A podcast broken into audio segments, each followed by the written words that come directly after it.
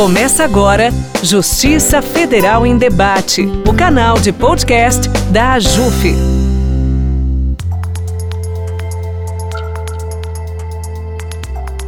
Olá, eu sou Maralina, juíza federal em Minas Gerais, integrante da comissão AJUF Mulheres e coordenadora da AJUF.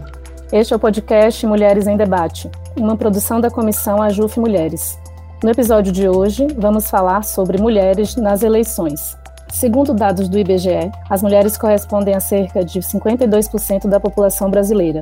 Entretanto, elas ocupam apenas 15% da Câmara dos Deputados, e este é o maior percentual já atingido no contexto político brasileiro. Outro dado que chama a atenção para a ausência de reflexo da população brasileira no cenário político se refere à presença das mulheres negras. Enquanto cerca de 55% da população corresponde àquelas que se autodeclaram negras, somente cerca de 2,3% ocupam cargos eletivos como parlamentares. É possível saber o que causa esse descompasso de representatividade? Seria a ausência de interesse das mulheres na política? Ou porque mulheres não votam em mulheres? Tais afirmações fazem parte do conjunto de respostas simplistas para um fenômeno complexo e, de modo algum, justificam a baixa participação das mulheres nas eleições. Índice este que se mostra ainda menor quando adotamos uma perspectiva interseccional entre gênero, raça e etnia. Para falar sobre a baixa presença das mulheres nas eleições na política brasileira, vou conversar com duas mulheres brilhantes que atuam no sistema de justiça eleitoral e que trarão elementos importantes para a melhor compreensão desse fenômeno e sua influência no processo democrático. Andresa Mares é bacharela em Direito pela Universidade Católica de Pernambuco, especialista em Direito Constitucional, Processo Civil e em Direito Eleitoral.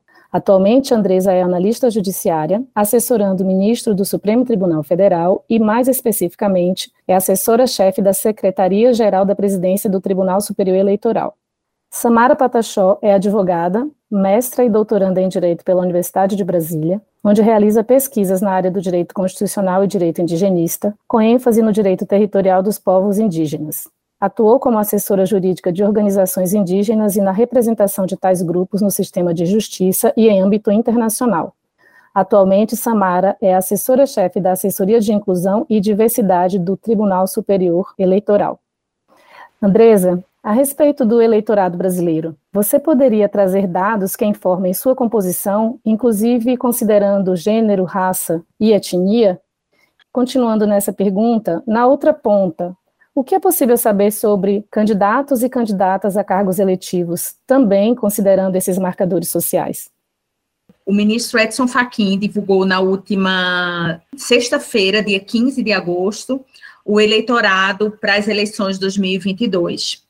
Nós somos 156 milhões 454 mil eleitores aptos a votar no Brasil. Desse total, nós somos 52,65 de mulheres e 47,33 de homens. Nesse momento, eu faço um recorte, porque de 2016 a 2022, no caso, nós tivemos um aumento no quantitativo de mulheres. Nós éramos 50% e agora somos 52,50% dos eleitores.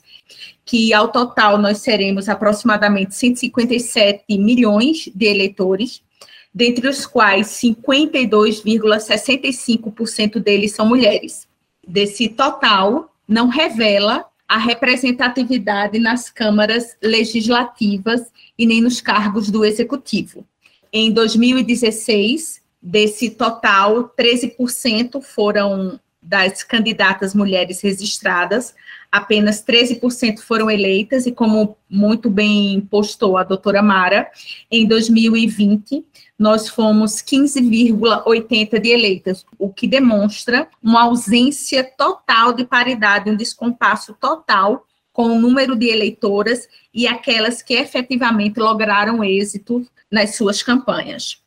Um dado interessante é que nosso cadastro eleitoral ele tem uma regra muito moderna quanto ao preenchimento de dados de gênero, raça e etnia.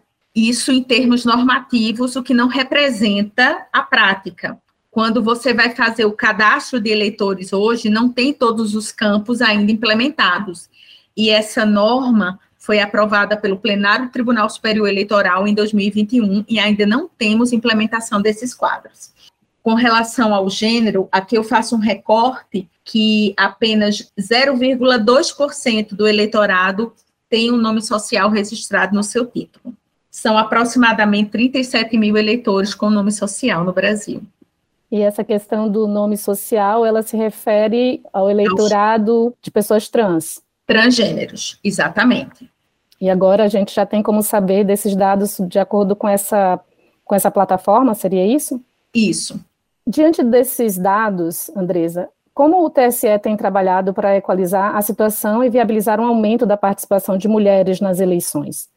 Existe alguma medida que adote uma perspectiva interseccional na elaboração dessas políticas públicas que se destinam a equalizar a participação de homens e mulheres, proporcionando um melhor reflexo da população brasileira nos cargos eletivos? É, eu acho que a igualdade de gênero é uma norma constitucional, né? E o TSE tem buscado a eficácia desse regramento de, das mais diversas formas.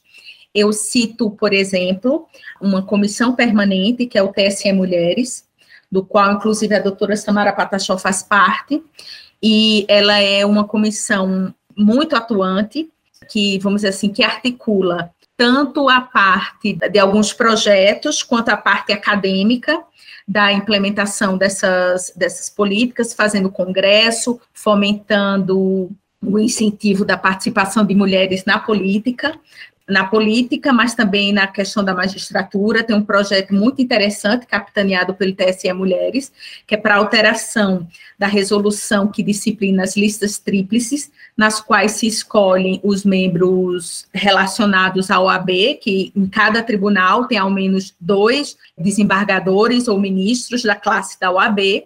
Então, o TSE Mulheres tem capitaneado essa alteração legislativa da resolução, né, que busca a cada duas listas mistas de mulheres indicadas a serem escolhidas como membros dos tribunais, ao menos uma ser exclusiva de mulheres. Então, essa alteração está, está sendo estudada e muito em breve teremos uma alteração, se assim o colegiado decidir.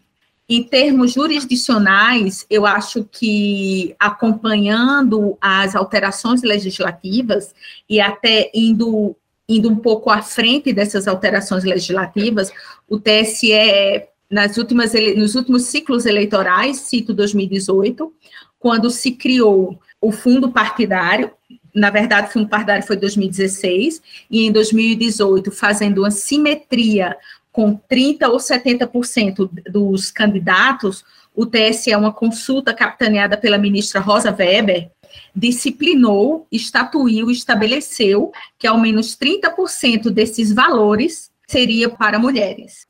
Veio ao encontro a decisão do ministro Edson Fachin na ADI, que também é, fez esse mesmo recorte nos valores do fundo, deu uma destinação específica, né?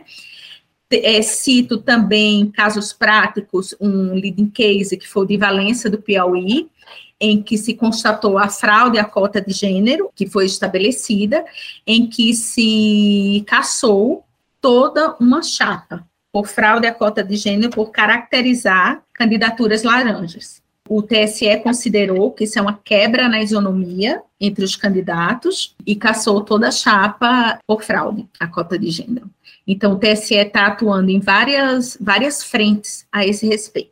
Na gestão do ministro Faquim, por exemplo, além de, de, várias ações, cursos, congressos, participações em palestras, encaminhamos um ofício a todos os partidos para que eles observem nos seus estatutos algumas regras introduzidas pela lei de violência política. Já que você mencionou essa questão das, do fundo partidário, e da questão das cotas de 30%, você poderia trazer para a gente um pouco dessa evolução legislativa quanto a esse estabelecimento de uma reserva de um mínimo de lugares para as mulheres? Como isso funciona exatamente?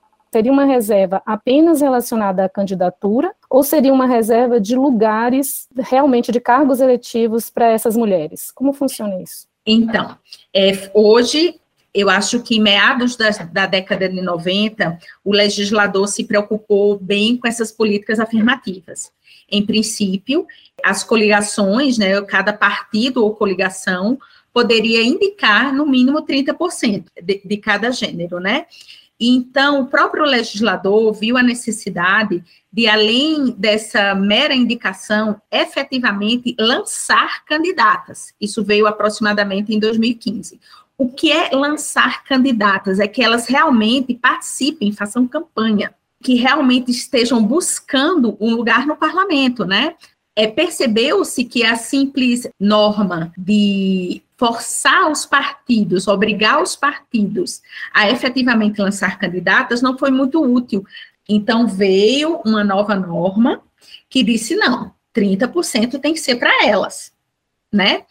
E uma dificuldade que eu vejo tanto no lançamento efetivo dessas candidatas, para que elas efetivamente participem, busquem um lugar no parlamento, quanto a, a usar esse dinheiro, que é um dinheiro vinculado inclusive com conta específica para o partido utilizar, eu entendo que falta um pouco de, de democracia intrapartidária, porque sempre há uma forma de ter uma burla à efetividade que os partidos cumprem meramente apenas para cumprir, para obedecer, e elas não são efetivas.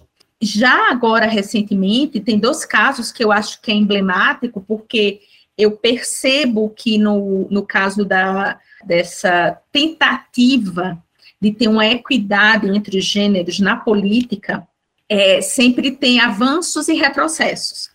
Eu acho que Valença do Piauí foi um avanço, né? E quanto a, ao dinheiro, ao, a gastar esses 30%, que esses 30% do fundo partidário, a legenda, a agremiação efetivamente reverta para incentivar, fomentar que as mulheres ganhem as eleições, não só se, não só lancem, mas efetivamente ganhem, tenham êxito nas eleições.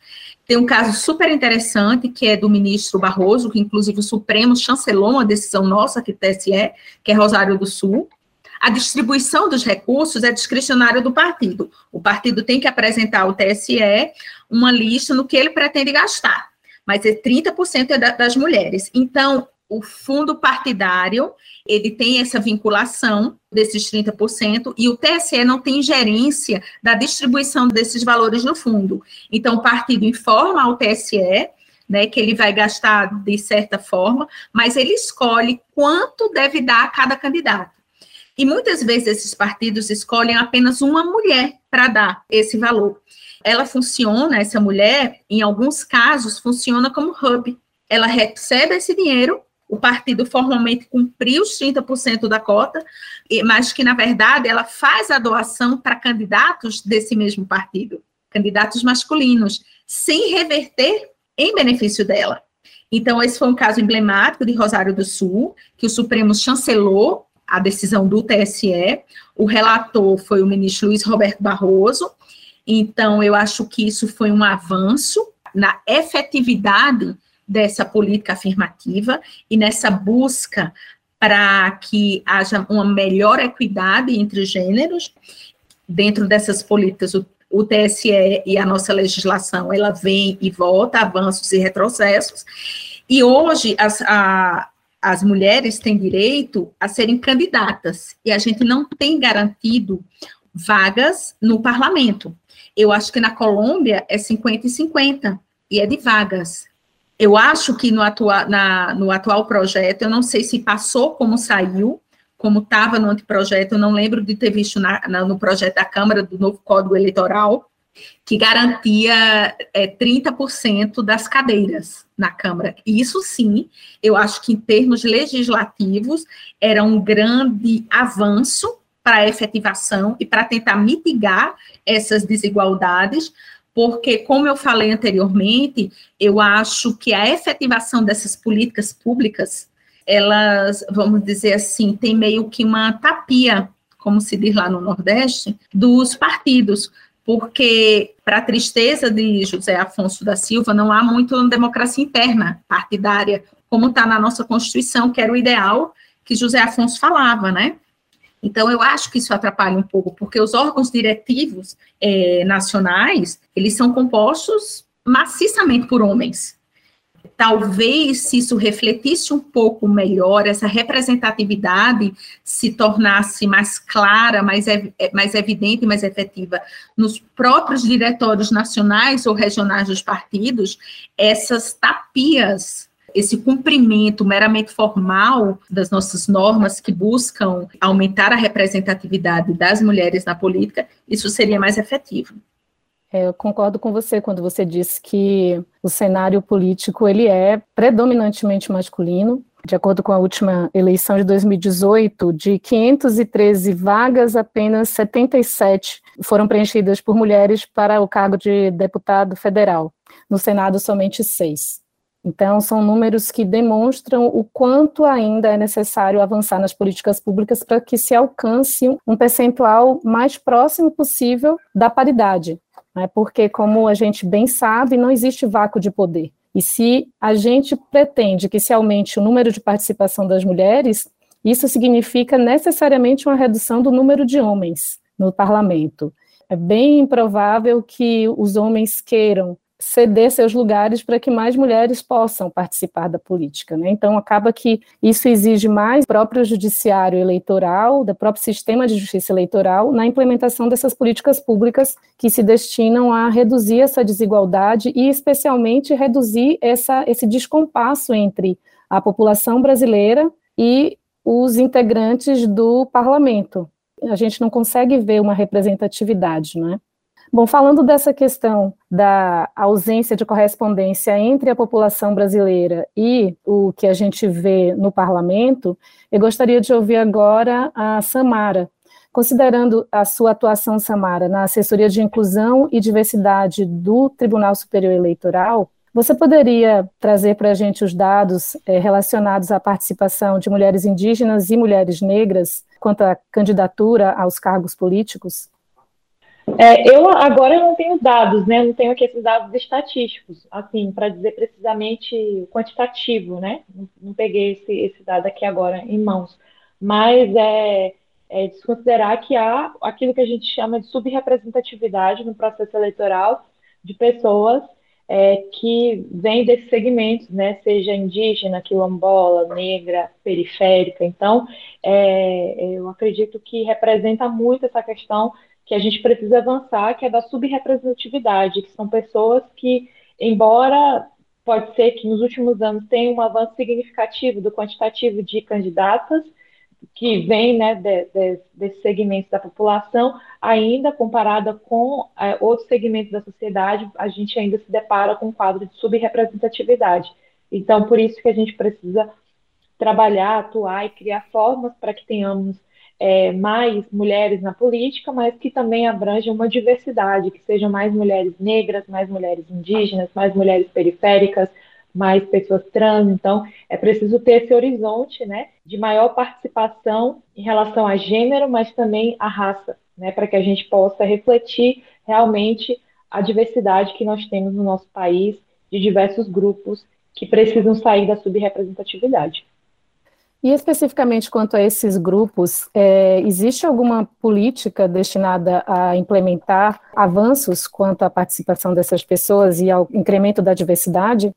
Bom, quando a gente fala de ampliar a participação né, desses grupos subrepresentados, a gente tem um avanço em relação a esses aspectos que a Andresa trouxe sobre uma cota mínima né, de 30% para mulheres também temos em relação à política afirmativa, em relação à candidatura de pessoas negras, né, em relação à distribuição dos recursos eleitorais. Porém, isso é muito pouco, né, diante dos diversos problemas que a gente tem, que são gigantescos, então ainda existem muitos obstáculos em relação a que outras pessoas acessem a participação política, seja na condição ativa, seja na condição passiva, votar e ser votado.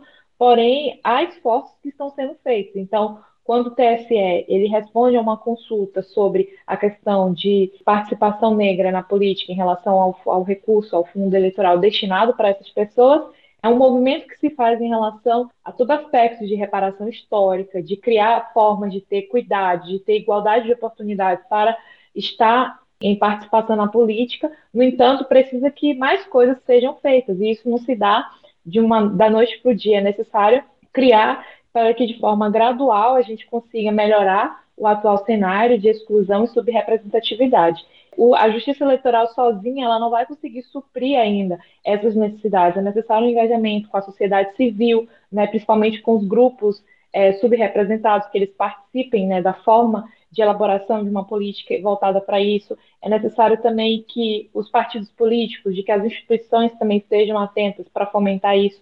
Mas o que está ao alcance do Tribunal Superior Eleitoral tem sido feito, né, tem sido discutido, e aqui no âmbito, por exemplo, das comissões que nós temos e grupos de trabalho voltados para essa temática, são temas que a gente sempre debate para pensar coletivamente formas de ampliar a participação política desses grupos no processo eleitoral. Especificamente quanto à, questão da participação de pessoas negras, tem algum percentual mínimo, tem uma reserva destinada a, a pessoas negras ou pessoas indígenas, assim como existe em relação às mulheres? Você sabe falar, Andresa? Isso, só tem relação ao recurso, que mais uma vez o TSE, à frente disso, foi através de uma consulta na eleição passada, que destinou 30% para os negros, em termos de recursos do fundo partidário. É, doutora Samara e, e doutora Mara, vou só acrescentar um, uma alteração legislativa importantíssima. Sim, por favor. É a emenda constitucional 111, que determina que esses valores, os candidatos candidatas e candidatos negros, seja mulheres ou homens, eles vão contar para efeitos de fundo partidário em dobro de 2024 até 2030. Eu achei isso, isso é bem relevante, que pode até instigar os partidos a ter mais recursos. Então, a doutora Samara foi eleita, a vaga dela vale como duas na próxima eleição. Ah, isso é um mecanismo que se aplica a pessoas negras e indígenas, é isso? Negra, pessoas negras e mulheres. Pessoas negras e mulheres. E você sabe dizer se esse mecanismo ele leva em consideração a questão da, da interseccionalidade, gênero e raça, ou seria para todo o grupo de pessoas negras esse percentual, independentemente de ser homem ou mulher? Isso, exatamente isso. Entendi. Então não haveria Porque uma destinação específica das mulheres, né? Assim. Tá. Mas então não haveria uma, uma preocupação em se fazer uma reserva de um percentual destinado mulheres a mulheres negras. negras. Não. Entendi, interessante. Não é o que diz a norma, né? Entendi, eu não conhecia. Já que você mencionou, Samara, a questão da comissão. Você faz parte da Comissão de Igualdade Racial do TSE. Você poderia falar como é que funciona essa comissão, qual é a finalidade dela, como têm sido realizados os trabalhos? Certo, essa comissão de promoção da igualdade racial, ela foi instituída em março desse ano, na gestão do ministro Fachin, é, justamente diante desses avanços em relação a normativas, em relação à questão do, dos recursos eleitorais destinados para pessoas negras e em relação também a outras dificuldades que esse segmento ainda tem em relação a participar ativamente do processo eleitoral, que foi necessário criar essa comissão, reunindo pessoas né, que experiência, expertise no assunto, também servidores, servidoras da justiça eleitoral, para pensar coletivamente sobre essas questões e outros assuntos correlatos à questão da promoção da igualdade racial, com foco na, nas pessoas negras, né? Então, a comissão ela é coordenada pelo ministro Benedito Gonçalves, que é ministro no STJ e do TSE, e também conta com a coordenação do doutor Fábio Esteves, que é juiz, né, e assessor do ministro Fachin no STF, mas também é uma pessoa super engajada com a temática de igualdade racial. Também contamos com servidores de alguns regionais e pessoas que já lutam, militam né, em relação à questão da população negra, em relação a esses espaços. Então, a comissão ela é composta em torno de 13 pessoas e as atividades ela acontece no sentido tanto de discutir internamente a respeito de normativos, resoluções, como diálogos externos. Como, por exemplo, uma das primeiras atividades que a comissão fez foi uma reunião de trabalho com representantes de partidos políticos para que possamos discutir sobre essa questão de candidaturas femininas em relação aos recursos eleitorais, sobre né, divisão dos recursos e também outros temas. Então, é um canal também de diálogo, onde a gente também recebe propostas, encaminhamentos através de organizações da sociedade civil que vem para essa temática, vem na comissão. Então, assim, a gente não consegue, de alguma forma, avançar muito no sentido de trazer soluções para problemas estruturais, mas a gente começa a pensar e a colocar em debate formas de poder enfrentarmos isso, seja a curto, a médio ou a longo prazo. Essa junção de ideias ela vai se consagrar em um relatório que a gente está produzindo, pelo menos em relação a esses primeiros meses de, de comissão, que são esses meses de gestão do ministro Fachin, mas também já com um plano de trabalho para as futuras ações já na próxima gestão do ministro Alexandre, mas também para além das eleições desse ano e, e assim por diante. Então, uma comissão que está trabalhando para enfrentar esses temas que ainda perpassam pela questão da ausência né, de participação ainda de pessoas negras no processo eleitoral. Outro tema que eu acredito que seja bastante, é um outro ponto, né, na verdade, relacionado ao tema que a gente está discutindo aqui e que pode ter influência é, nessa questão relacionada à participação das mulheres nas eleições, se refere à violência eleitoral contra mulheres. Você poderia dizer para a gente, Samara, o que configura essa violência, é, se você gostaria de destacar algum caso a respeito disso? Então, é, isso tudo né, a gente chama de violência política de gênero em relação a essa temática, a violência política em si, né, esse crime tipificado hoje no Código Penal, a partir de uma lei, ah, foi promulgada ano passado, 2021, que altera né, e acrescenta no Código Penal um tipo penal, violência política de forma geral, também tem a Lei 14192, que também é de 2021, que ela trata especificamente da violência política de gênero, que aí, aí inseriu um novo tipo penal ao Código Eleitoral, é, o artigo 326B, que ele descreve que assediar, constranger, humilhar, perseguir ou ameaçar por qualquer meio, candidata, né, no feminino, a cargo eletivo ou detentora de mandato eletivo utilizando-se de menosprezo ou discriminação à condição de mulher, ou à sua cor, raça ou etnia, e aí tem a finalidade, com a finalidade de impedir ou dificultar a sua campanha eleitoral ou desempenho de seu mandato eletivo. Então, a gente tem dois importantes tipos aí em relação à violência política, um de forma mais geral no Código Penal e um específico em relação à violência política de gênero no Código Eleitoral. Então, isso acaba sendo de suma importância para a gente enfrentar os diversos casos, e principalmente em relação à candidata ou a pessoa detentora de mandato eletivo que sofre esse tipo de violência, configurando em um dessas ações aqui, que muitas mulheres sofrem isso desde a sua candidatura e as que exercem seus mandatos não estão isentas, então é comum a gente testemunhar casos, né, sejam é, nas redes sociais ou dentro das sessões nas casas legislativas, principalmente que são os lugares onde mais acontecem é, a violência política de gênero, de parlamentares mulheres sofrerem assédio, abuso, é, humilhação. E aí tem um caso que agora eu me recordo, que é, por exemplo, da única deputada indígena que nós temos no Congresso Nacional, que ela sofre, assim, cotidianamente, constrangimento, humilhação, seja verbalizada oralmente em uma sessão dentro da Câmara, como também nas redes sociais.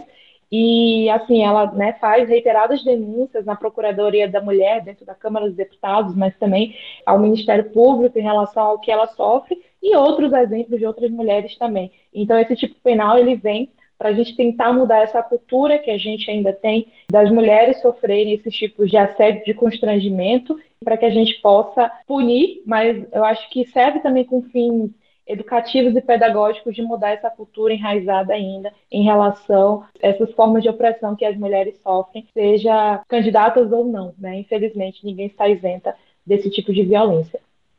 O TSE tem feito algum tipo de campanha é, informativa sobre a questão da violência política de gênero?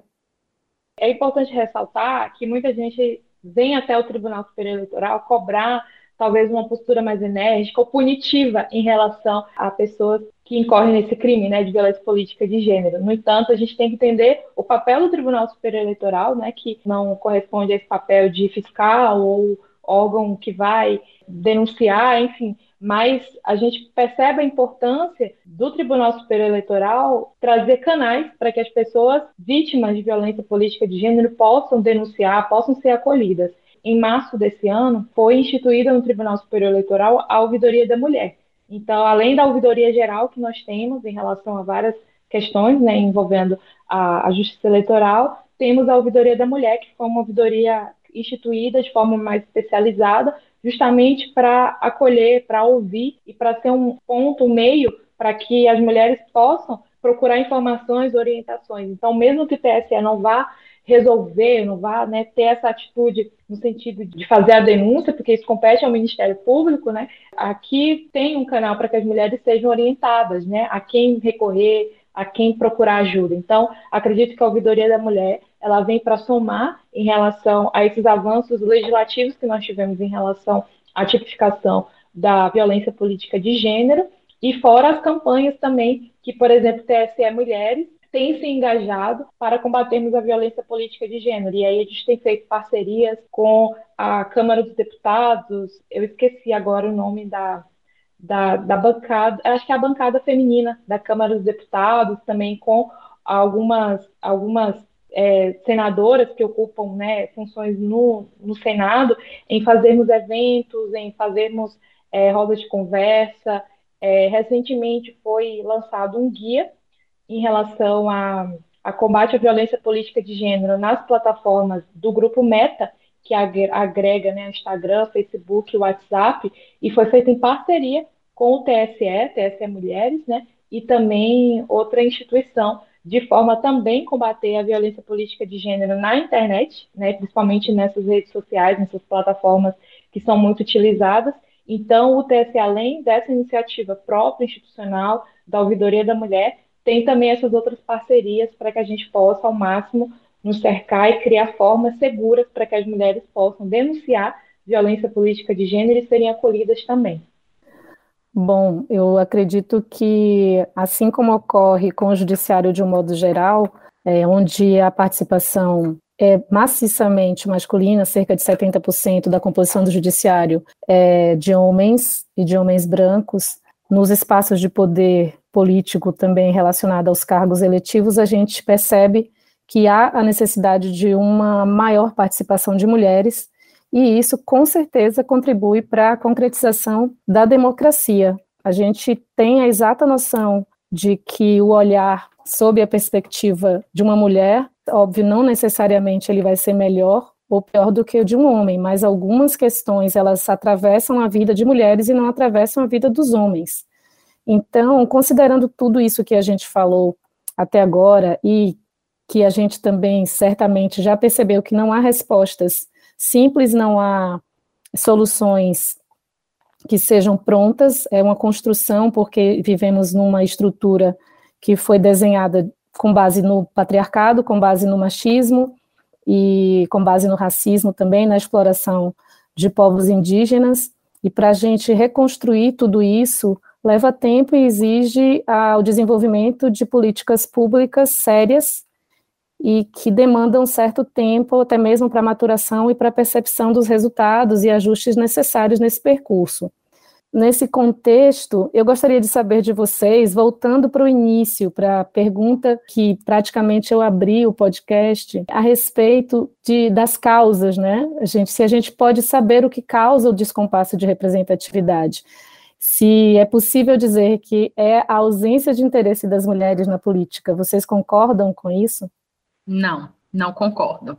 Talvez as barreiras sejam efetivamente tudo que você falou, né? Que demanda tempo, mas as, nós mulheres temos essa verve política, ainda que não seja uma política partidária, mas não é isso que nos impede de, de ir para frente. O que, não, o que nos impede são os obstáculos que nos, nos são impostos para sermos candidatas, para termos dinheiro, para termos tempo de TV, para que as nossas candidaturas sejam, sejam efetivas e tenham chance de êxito. Volto a uma questão que realmente está me incomodando nos últimos tempos, que é a falta de democracia interna nos partidos. Sim. Concordo com você. E à luz disso, eu não tenho uma solução, porque eu acho que estamos evoluindo, estamos caminhando e estamos crescendo. Mas, assim, eu acho que não se constrói uma efetiva democracia sem a paz e sem a representatividade. E para você, Sabara, essa resposta é suficiente? Dizer que as mulheres não se interessam por política e por isso não temos mais mulheres nas eleições? Não, obviamente não. E é importante a gente até chamar a atenção de que a gente está discutindo um tema sobre mais mulheres na política, ou ausência de mulheres na política, no ano em que a gente celebra, entre aspas, 90 anos do voto feminino, né? Que é, também são 90 anos da justiça eleitoral, e, e, a gente fala desse tema ainda, de 90 anos que as mulheres é, conquistaram o direito de votar, no entanto, a gente está quase um século lutando para que essas mulheres possam também exercer, ser candidatas, serem eleitas, exercerem seus mandatos. Então, existe ainda muitas coisas a serem superadas, e não é ausência né, de, de vontade ou de interesse, mas de romper realmente com estruturas ainda excludentes, estruturas ainda é, racistas. Então, a gente está falando de uma desconstrução de um padrão historicamente imposto, mas que precisa, sim, ser superado para que a gente tenha ampla participação de mulheres e de diversos segmentos da sociedade de maneira diversa, plural e com igualdade de condições de participação. Então, é importante pensar em, em que ano nós estamos, né? em um ano eleitoral 90 anos da justiça eleitoral e do voto feminino. Avançamos sim, porém ainda precisamos avançar mais para que, de fato, a democracia e o exercício da democracia através do voto também reflita a diversidade que nós temos, né? Que eu acho que os dados que a Andresa trouxe, né, salvo engano, a quantidade de mulheres aptas a votar é maior em relação aos homens. Tem que, tem que ter alguma coisa. Por que será que a gente tem? Nós somos a maioria do eleitorado brasileiro por que isso não se reflete também dentro é, dos poderes, seja executivo, legislativo e também do judiciário, né? Assim, então é necessário a gente olhar esses dados, pensar como podemos superar ainda as dificuldades que ainda nos cercam para que possamos ocupar espaços de poder. E aí tem o lema, inclusive, da campanha que o TSE lançou mês passado, salvo engano, que é mais mulheres na política, a gente pode, o Brasil precisa. Então, passa para essa chamada também de nós mulheres termos essa consciência de que a política também é espaço para as mulheres, de que nós falamos de política, estamos aptas a estar na política, precisamos de esforços para que tenhamos igualdade de condições para acessarmos esses espaços. Não, com certeza, porque eu acredito que depois de tantos anos de justiça eleitoral, 90 anos, né, e do direito ao voto da mulher, já está mais do que na hora de propiciar é, mecanismos para que as mulheres participem mais, já está na hora de desfazer a ideia de que os espaços internos, ou seja, o espaço da casa, o espaço do cuidado, são os espaços destinados às mulheres, né? que o espaço externo, o espaço fora de casa, é que é o espaço destinado aos homens, e é como se fossem é, searas completamente separadas e nenhum dos dois pode atuar em uma, uma outra parte, senão o homem na área externa e a mulher na área interna, na área do cuidado. E a gente tem visto que faz muita diferença a implementação dessas políticas. Esse mecanismo de, de elaboração de listas somente com mulheres é algo que, na minha opinião, funciona muito e, no caso do Brasil, é necessário. Acredito que soluções como essa, digamos assim, criativas e que estão absolutamente dentro do permitido pela Constituição e pelas leis, elas devem ser adotadas e elas podem. E aproveitando que a gente está falando sobre essa questão das listas, alguma de vocês ou vocês duas poderiam falar sobre a participação de mulheres, a presença de mulheres no TSE a respeito das, das ministras? Quando eu cheguei aqui no TSE em 2012, a bancada era composta por quatro mulheres e três homens. Tinha a ministra Nancy Andrighi, Laurita Vaz, tinha ainda a ministra Luciana Lócio e éramos presididos pela primeira mulher, que era Carmen Lúcia o tempo foi passando, os mandatos foram terminando, e isso não teve uma solução de continuidade. Hoje, a nossa bancada é eminentemente masculina e temos apenas uma ministra substituta da classe dos advogados como mulher, que é a Maria Cláudia Buchianelli. E que foi eleita numa lista composta somente por mulheres. Exatamente, perfeito desde a criação do TSE, salvo engano, foram apenas nove ministras, é isso? Eu não tenho certeza agora se foram nove já com a última ministra ou se ela seria a décima. Mas, de qualquer forma, como disse Samara, é quase um século, né? São 90 anos. Sim, exatamente. De 90 anos, a gente ter tido apenas nove ou dez é, mulheres como ministras do, do Superior Tribunal Eleitoral. E isso se reflete nas nossas cortes eleitorais regionais, né? É por isso que esse avanço da, da lista tríplice para classe dos advogados vai representar muito. E no novo Código Eleitoral isso está posto também.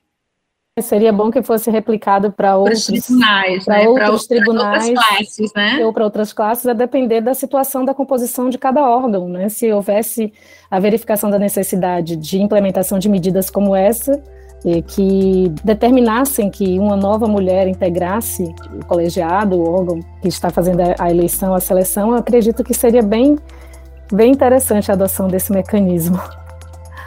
Bom, é, eu gostaria muito de agradecer a vocês duas pelo bate-papo, foi sensacional, eu aprendi muito e espero que a gente possa se reencontrar em outros debates como esse e que possamos, de alguma forma, refletir sobre as possibilidades que existem para a gente alcançar o máximo possível um parlamento que reflita a composição é, do Brasil. Muito obrigada. Obrigada. Você ouviu Justiça Federal em Debate, o canal de podcast da AJUF.